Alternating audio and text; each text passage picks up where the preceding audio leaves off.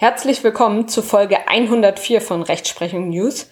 Besprochen wird das Urteil des Landgerichts Koblenz vom 12. Juni 2023 mit dem Aktenzeichen 5O 38 aus 21. Überall dort, wo auf dieses Urteil hingewiesen wurde, wurde immer auch die Examensrelevanz dieses Urteils betont. Ich denke, das spricht für sich.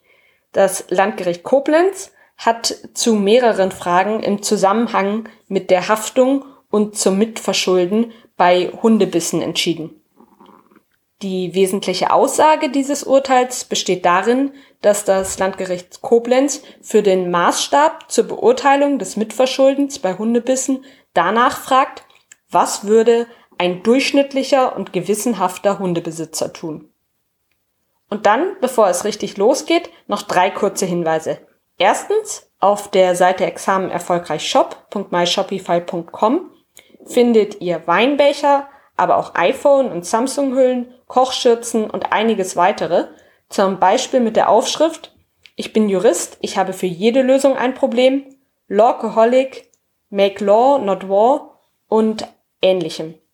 Dort findet ihr auch tolle Laptop-Taschen, T-Shirts, Hoodies, Beanies, Badetücher, Trinkflaschen, Tassen, Mauspads und Babystrampler. Auf den Artikeln finden sich lustige Jurasprüche und auch viele andere schöne Designs, die eure Affinität zum Recht ausdrücken. Schaut da auf jeden Fall vorbei. Am besten jetzt direkt. Die Artikel eignen sich auch hervorragend als Geschenk. Ein Link findet ihr in der Beschreibung zum Podcast und zu dieser Folge. Und wenn ihr für euch oder als Geschenk für jemanden eine neue Laptop-Tasche bestellt, dann ist das zugleich die beste Art, diesen Podcast zu unterstützen. Zweitens würde ich mich freuen, wenn ihr den Podcast weiterempfehlt, denn nur so stoßen viele Juristen erst auf diesen Podcast. Und drittens würde ich mich freuen, wenn ihr den Podcast bewertet, denn das hilft dem Podcast auch immer wieder sehr weiter. Am liebsten natürlich mit fünf Sternen. Dann steigen wir nun auch diesmal richtig in die Folge ein. Wie war der Fall hier und was genau wurde entschieden? Der Sachverhalt war der folgende. Der Kläger führte an einem Sommerabend im Jahr 2020 seinen Hund an der Leine spazieren. Der Hund war also angeleint. Auf der Höhe des Anwesens des Beklagten Ziffer 1 blieb der Kläger stehen, um sich mit diesem zu unterhalten. Der Beklagte Ziffer 1 war nämlich ein Nachbar des Klägers. Der Hund der Ehefrau des Beklagten Ziffer 1 befand sich zu diesem Zeitpunkt unangeleint in der offenen Garage. Die Ehefrau des Beklagten Ziffer 1 ist die Beklagte Ziffer 2. Das Grundstück der Beklagten verfügt über keine Einfriedung zwischen der Garage und dem öffentlichen Bürgersteig. Der Hund der beklagten Seite lief plötzlich aus der Garage in Richtung des Hundes des Klägers. Der Hund der beklagten Seite konnte durch den Beklagten Ziffer 1 weder körperlich noch durch Zurufe zum Anhalten bewegt werden. Und das war ihm auch bewusst. Es kam zwischen den beiden Hunden zu einem Gerangel auf dem öffentlichen Bürgersteig. Der Kläger versuchte, die beiden Hunde voneinander zu trennen. Er wurde dabei von einem der beiden Hunde in die Hand gebissen. Es konnte letztlich nicht mehr genau aufgeklärt werden, durch welchen Hund der Biss erfolgte. Aufgrund des Bisses erlitt der Kläger eine circa zwei Zentimeter lange Bisswunde am rechten Ringfinger mit einer Durchdrängung des Nerventastes N7. Die Verletzungsfolgen mit Taubheitsgefühl, Bewegungseinschränkung, Kraftminderung und Narbenbildung des rechten Ringfingers sind dauerhaft.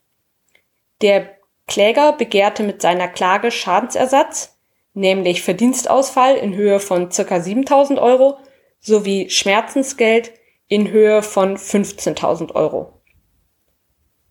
Die Zivilkammer des Landgerichts Koblenz hat der Klage teilweise stattgegeben. Nach der Beweisaufnahme stand für die Kammer fest, dass die Beklagten dem Kläger gegenüber als Gesamtschuldner gemäß 421 BGB dem Grunde nach haften.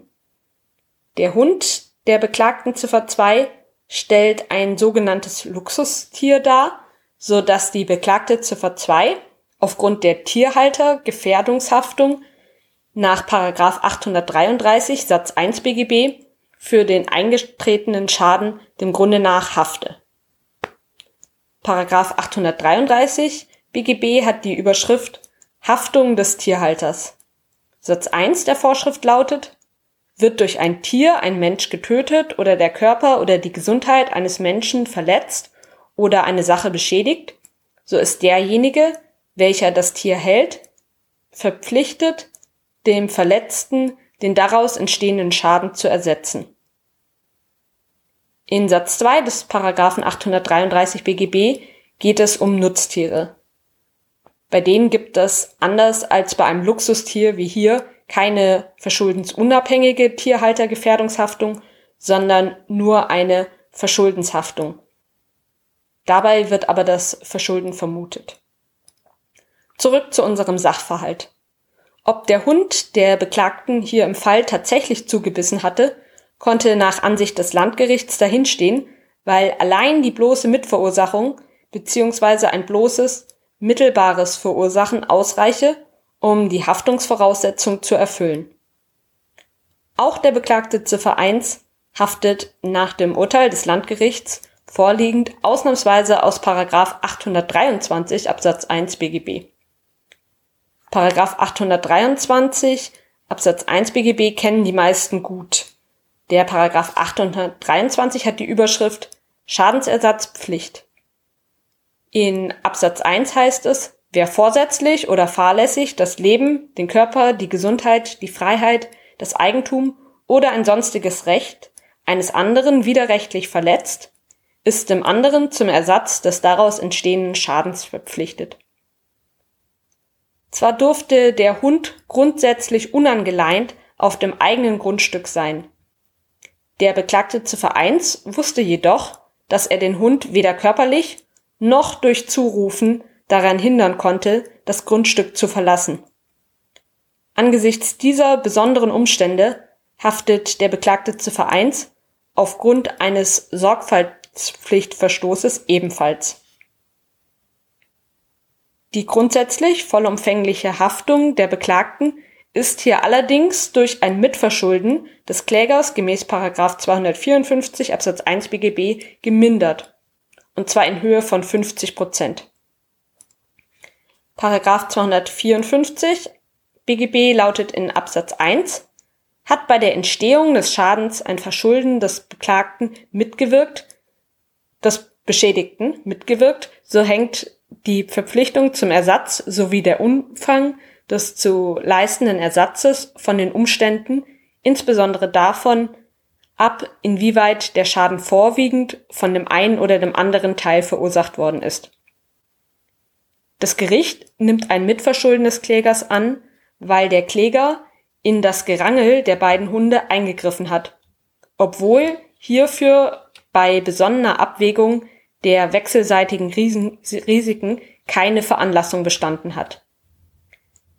Ein durchschnittlicher und gewissenhafter Hundebesitzer würde in einer solchen angespannten Situation, in der sich zwei Hunde raufen, beziehungsweise ein Hund offensichtlich ohne freundliche Absichten auf den anderen Hund zurennt, diesem weder versuchen, den Weg zu verstellen, noch in das Geschehen einzugreifen.